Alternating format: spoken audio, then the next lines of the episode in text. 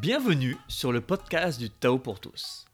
Chaque semaine, je décrypte et démystifie pour vous la philosophie taoïste. Une sorte de Dao De Jing pour les nuls, version 21e siècle. Tout ça pour vous inspirer et vous donner des conseils concrets, que vous soyez pratiquant ou néophyte. Vous écoutez l'épisode 5, le cœur, le ventre et les ambitions. Je suis Serge Gillette et depuis 2012, j'enseigne la pratique taoïste un peu partout en France. Je suis aussi fondateur de TheDaoProject.org, la seule plateforme dédiée à l'apprentissage, pratique et moderne du taoïsme. Le sage gouverne en vidant son cœur, en remplissant son ventre et en affaiblissant ses ambitions.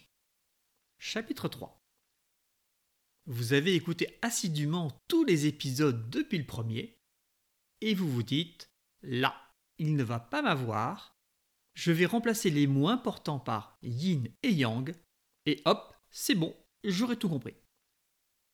Eh ben non, désolé, sur ce coup-ci, ça ne fonctionne pas. C'est vrai que si c'était aussi simple, je n'en aurais sûrement pas fait un podcast. Enfin, vous allez voir, c'est pas si compliqué non plus. Je vais vous donner des clés de lecture pour ce verre très riche et quelques indications pour l'utiliser au quotidien.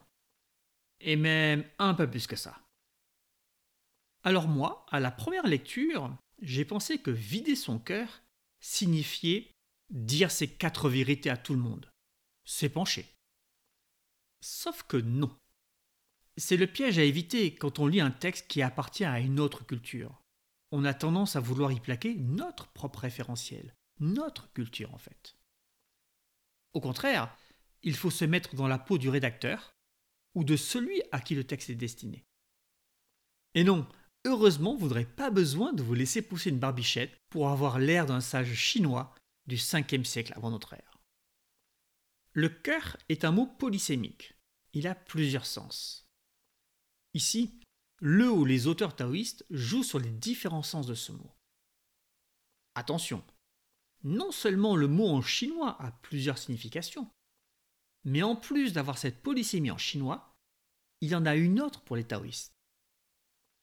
Vous imaginez la difficulté d'un traducteur ou d'un commentateur de ce texte s'il n'est pas lui-même pratiquant.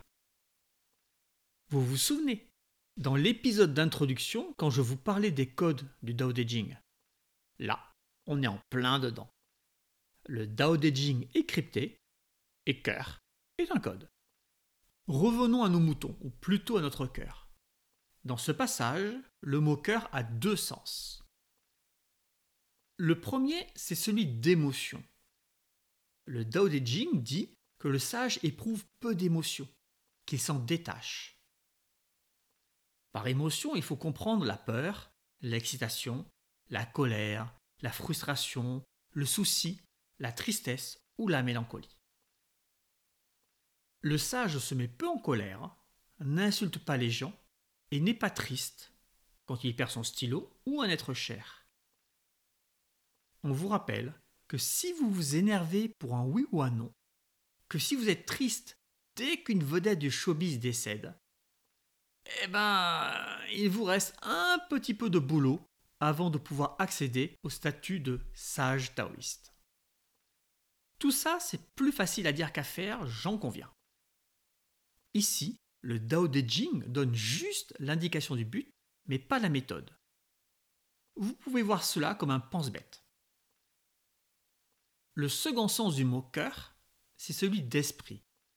On nous incite à ne pas trop penser, à avoir un esprit apaisé et à avoir en permanence ce calme mental appelé silence, qui n'est rien de moins que l'une des huit qualités taoïstes.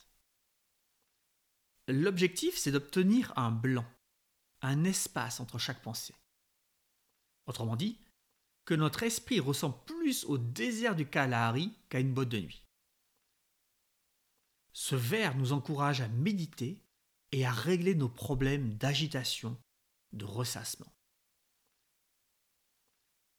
Le sage gouverne aussi donc en remplissant son ventre. Ah cool on arrive enfin au passage où on parle de s'empiffrer. Burger King, me voilà. Vous vous doutez bien que ce verre n'a aucun rapport avec la nourriture physique.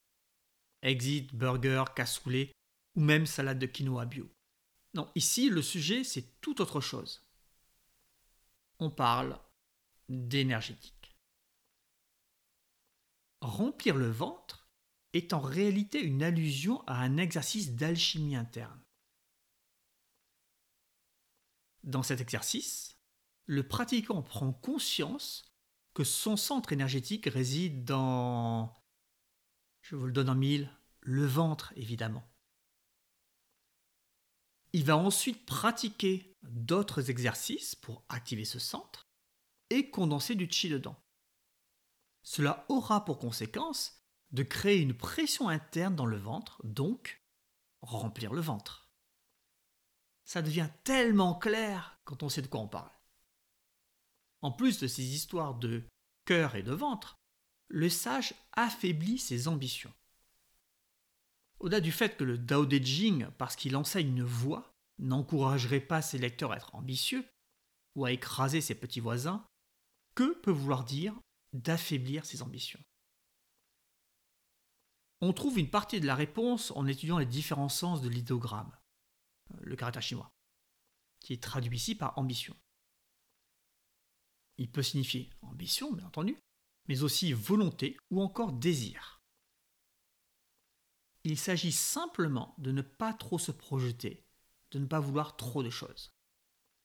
Euh, ne rien vouloir Oui, je vous ai vu froncer les sourcils. On n'est pas dans l'extrême minimalisme austère. Pas question non plus de rechercher la médiocrité, ni de s'en contenter. Ne pas vouloir être fort n'empêche en rien de s'entraîner pour se renforcer. Ne pas vouloir être riche n'empêche en rien de travailler dans le domaine qui nous plaît, et en plus d'y prendre goût, d'en vivre parfaitement. La mise en garde n'est pas contre l'action, elle est contre la projection. Souvent, ce que nous désirons ne nous convient pas vraiment. Nous voulons une piscine ou une Porsche parce qu'un pote en a une, ou que ça fait personne qui a réussi dans la vie. C'est l'histoire de la Rolex avant 40 ans. Nous voulons être reconnus car nous doutons de notre valeur. Nous voulons des enfants parce que la société nous martèle que c'est le bonheur. Pas plus d'exemples, vous avez compris où je veux en venir. Nos désirs sont souvent faux. C'est précisément le message de ce vers du Dao De Jing qui nous dit de ne pas nous occuper de nos désirs, mais plutôt de travailler nos fondamentaux.